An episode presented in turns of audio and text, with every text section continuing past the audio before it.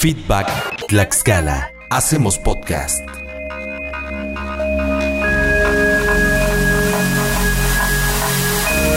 El Grupo Vicente Guerrero es una asociación civil establecida en el municipio de Españita, en el estado mexicano de Tlaxcala. Este grupo de campesinos, desde la década de 1980, se ha dado a la tarea de capacitar en prácticas agroecológicas a productores de la región, con la finalidad de preservar los productos del campo en su estado natural para el consumo humano dando primordial interés a la seguridad alimentaria. De igual forma, este grupo trabaja día con día para lograr la preservación del maíz criollo, esas semillas que se han venido heredando de generación en generación en las familias de agricultores tlaxcaltecas. El trabajo de preservar las semillas originarias representa no solo una serie de técnicas de cultivo, está ligado de manera indiscutible al rescate del patrimonio cultural de nuestros pueblos y nuestras comunidades. No somos radio somos lo que le sigue.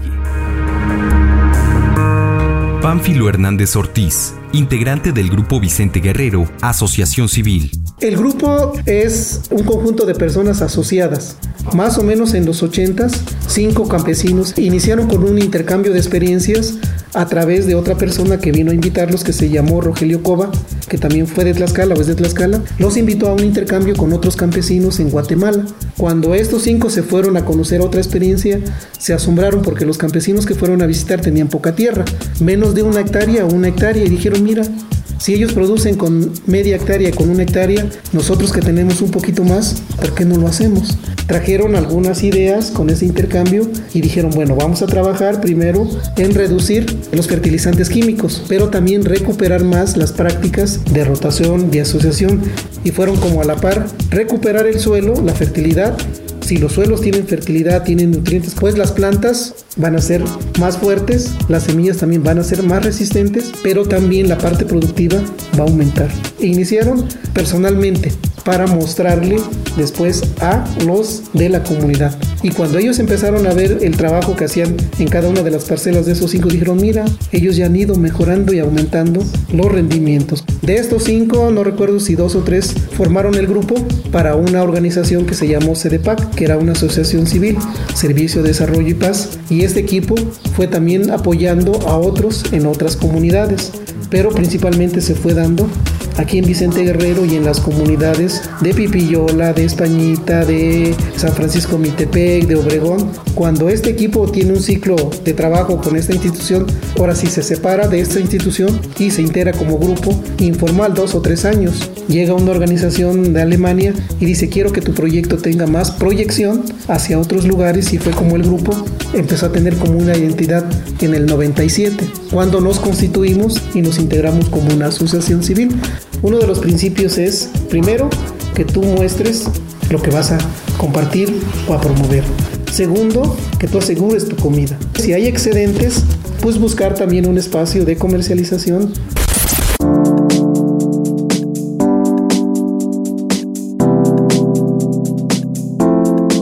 La idea principal de la agroecología es ir más allá de las prácticas agrícolas alternativas y desarrollar agroecosistemas con una mínima dependencia de químicos e insumos de energía, se podría decir que la agroecología es tanto una ciencia como un conjunto de prácticas en las que se deben identificar comportamientos. Cuando decimos prácticas agroecológicas es esa convivencia de las plantas, sean cultivos o no sean cultivos como el maguey, el nopal, los frutales y otros arbustos que también en algún momento dado tienes en la parcela. Y para la otra parte es todas las plantas comestibles o plantas medicinales que hace años los campesinos tenían todo en una parcelita esa diversidad. Entonces, haciendo números en una parcela de hace años, cuando los cultivos eran o son diversos, obtenías todo. Cuando los programas gubernamentales dicen quiero ver solamente maíz, entonces si hay una contingencia de clima, tanto de sequía o de frío, eso se acaba todo, porque tienes puro maíz y esa parte es la que también queremos que se vaya recuperando. Y aquí también la parte muy importante que queremos que la agricultura campesina se siga manteniendo es con la tracción animal. Aquí más o menos en Guerrero, Vicente Guerrero, no sé si un 90 menos o más tiene tracción animal. Entonces esas prácticas también se vienen perdiéndose porque lo más fácil de un programa gubernamental es decir, no, ya campesino no siembres frijolito, siembra puro maíz porque el híbrido te va a dar 12 toneladas a 5 pesos, multiplícalo, más o menos son tantos dineros, ¿sí? Claro, se lleva todo en algunos insumos, principalmente necesitas trabajarlo con tractor. Si no tienes humedad, tienes que tener riego. Y si no tienes riego, pues le tienes que apostar a una variedad que aguante la sequía. En Tlaxcala tenemos una topografía no tan pareja.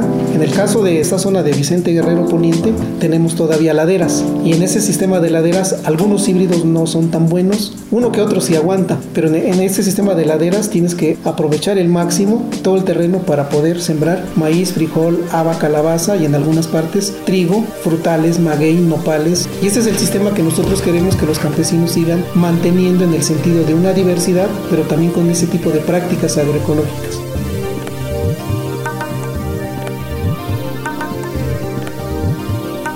Feedback Tlaxcala. Hacemos podcast.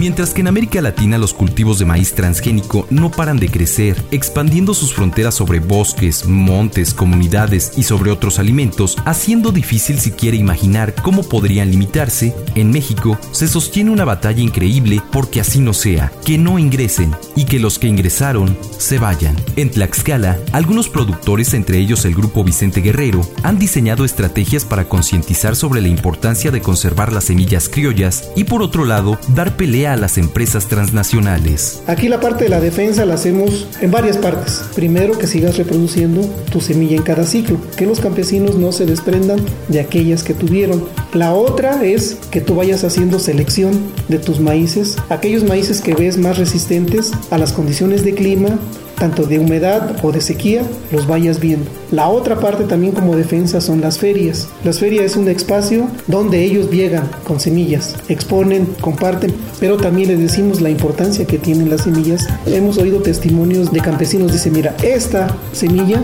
lleva 40 años conmigo, porque cuando yo me casé, mi papá me dijo, te la dejo, síguela con tu familia reproduciendo y eso también es un indicador de que ellos siguen conservando ese conocimiento como forma de herencia, pero también como forma de defensa. Y las otras son más de forma legal, quiere decir que haya algo que proteja, como es la ley de fomento y protección de los maíces aquí en Tlaxcala, que hace años impulsamos desde el 2006-7 hasta el 2011 que se aprobó, que todavía sigue vigente en el sentido de que hay que darle mayor elementos para protección a los maíces.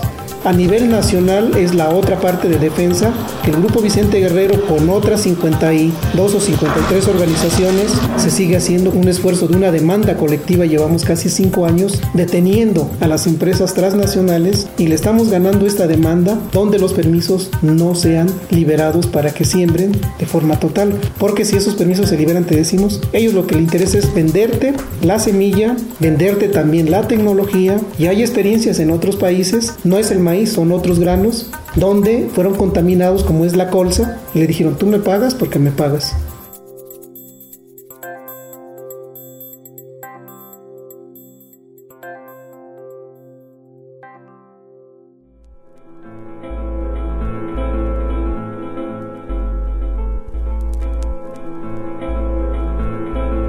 Gabriel Franco Sánchez es un joven de treinta y tantos años que se autodenomina campesino productor. Al conocerlo y platicar con él, me doy cuenta que también es un activista en favor de la defensa de su semilla, de su tierra, de su cultura.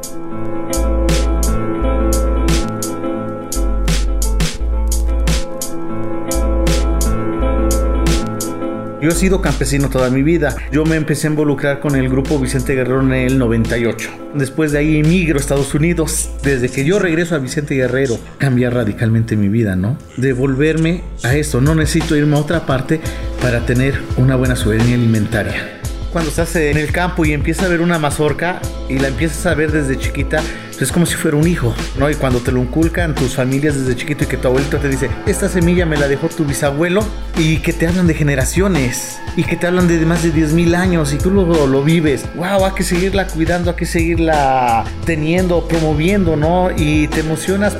A mí me decían un día, ¿por qué proteges el maíz?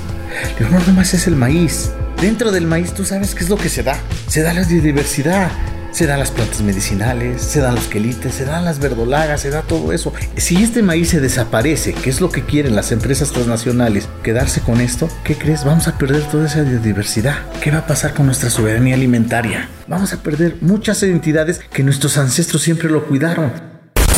Gabriel me cuenta que en su comunidad crece cada día el desinterés por trabajar el campo, y más si se trata de hacerlo con técnicas agroecológicas, ya que los jóvenes están apostando a trabajos menos complicados y mejor remunerados. Sin embargo, él, Gabriel, se muestra preocupado por lo que pudiera suceder a las siguientes generaciones en cuanto al legado cultural y la seguridad alimentaria. Y los jóvenes se lo van a decir, es que es una chinga trabajar este tipo agroecológico, porque imagínate cargarte una tonelada de abono orgánico, es una friega y es menos lo que tú sacas, pero le digo, tu salud es mejor. Yo les decía, tú vas a sacar 8 a 7 toneladas de maíz híbrido. ¿Por qué tiempo? Le digo, tú sabes que por un kilo de maíz híbrido estás perdiendo 4 kilos de fertilidad. Dice, ¿qué suelo? Le digo, no, minerales lo vas perdiendo. Le digo, si con las prácticas agroecológicas por un kilo de maíz estás perdiendo 400 gramos de fertilidad y lo estás perdiendo, imagínate qué les vas a dejar a tus siguientes generaciones. Eso es lo que no entiende la gente en nuestras demás generaciones, ¿qué van a comer? Si nosotros no cuidamos estas semillas, que es la vida, ¿qué crees que va a pasar más adelante? Antes te curabas con unas hierbas medicinales, ahora ya ni con eso te curas. Si antes mi abuelo murió de 100 años, ahorita la gente se está muriendo de 40, ya tiene cáncer, ya tienen esto. Es por nuestra mala alimentación. Vivimos en un mundo que está cambiando rápidamente y de una manera tan compleja que es difícil identificar cuáles son los cambios más significativos y los que tendrán mayor influencia en la sociedad del mañana. La única certeza es que nos afecta a todos y en la medida de lo posible debemos asimilar los cambios y generar acciones que puedan incidir al menos en nuestros ámbitos de desarrollo. En el sector de la producción de alimentos, la trinchera en la que participa Gabriel nos cuenta hay quienes ya han tomado ventaja para beneficiarse en el futuro mi lema es eso, que el que maneja la comida maneja el mundo. Y eso es lo que los chinos ya se dieron cuenta. Los chinos ya se están volviendo potencia mundial con la comida sintética. Porque dijeron, si al rato, con el cambio climático, los híbridos no van a aguantar una helada, no van a aguantar una sequía, ¿qué crees? Tienen que venir a consumir nuestras sopas maruchas. Se están dando cuenta que lo principal es la alimentación. No somos radio, somos lo que le sigue. La generación de productos libres de químicos tiene el propósito de brindar bienestar a quienes lo consumen, pero también a los campesinos productores, generando un vínculo y dando pie a la creación de distintos canales de comercialización, y no perpetuarlos vendiéndolos a las mismas cadenas distribuidoras a nivel mundial. Y mis excelencias lo llevo a vender a mercados alternativos. Hay mercados alternativos que los vendemos, los transformamos. ¿Por qué? Porque el precio de garantía, si tú vendes un maíz, te lo pagan bien barato. Entonces, si tú lo transformas, tiene otro precio. Pero tampoco lo vas a dar como lo que venden cosas orgánicas. ¿Por qué? Dice, llegan a empresas transnacionales, te dan un sello y dicen esto es orgánico y se lo vendes. ¿Y a quién llega? A los que tienen el dinero. Y los que no tenemos el dinero de bajos recursos no llega. Entonces yo lo que hago es transformarlo o vendérselo a la gente que realmente que tengamos el mismo recurso que nosotros, ¿no? En el maíz lo muelo, hago harina, hago pinole, hacemos para los tamales, las gorditas o masa, mucha gente te lo compra. Hay plantas medicinales, yo las recolecto en tiempo de verde, pero manejo la luna y esas plantas las seco, las transformamos también para pomadas, extractos. Tenemos árboles frutales también. La fruta la transformamos en mermeladas. De los magueyes, o oh, para qué te cuento, ¿no? De las pencas hacemos en estos tiempos de río cuando viene, hacemos un jarabe para vías respiratorias. Vendemos las pencas también para la barbacoa, les vas recortando, le quitas el misiote y ya después lo raspas. Entonces imagínate, hay un ingreso que tú sí le sacas al campo para una buena alimentación. Hay compañeros que luego me dicen, Gabriel, te sobra maíz, ¿no? Véndemelo. Sé que a lo mejor ellos no sembraron maíz, pero sembraron otra cosa. Se los intercambio. Entonces le digo, ten, porque esto es mi excelencia, te lo cambio por esa otra cosa, ¿no? Entonces ahí podemos hacer hasta los trueques. También me ha gustado cuando truequeo, me dicen, dame esas dos mazorcas, ¿qué tienes? Dos naranjas, dame las naranjas. Ah, pero vale más tu maíz. No me importa, ahí está. Nuestros antepasados nos enseñaron a que el trueque no era darle el valor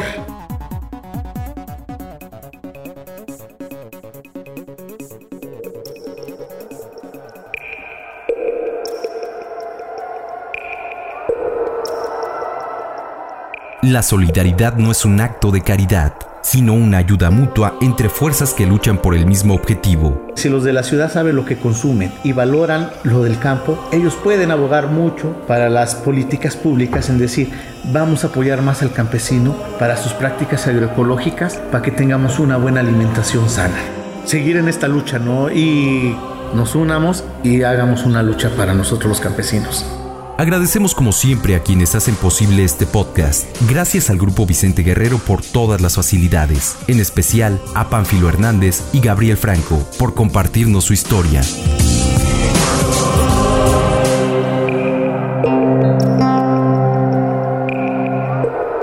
Feedback Tlaxcala. Hacemos podcast.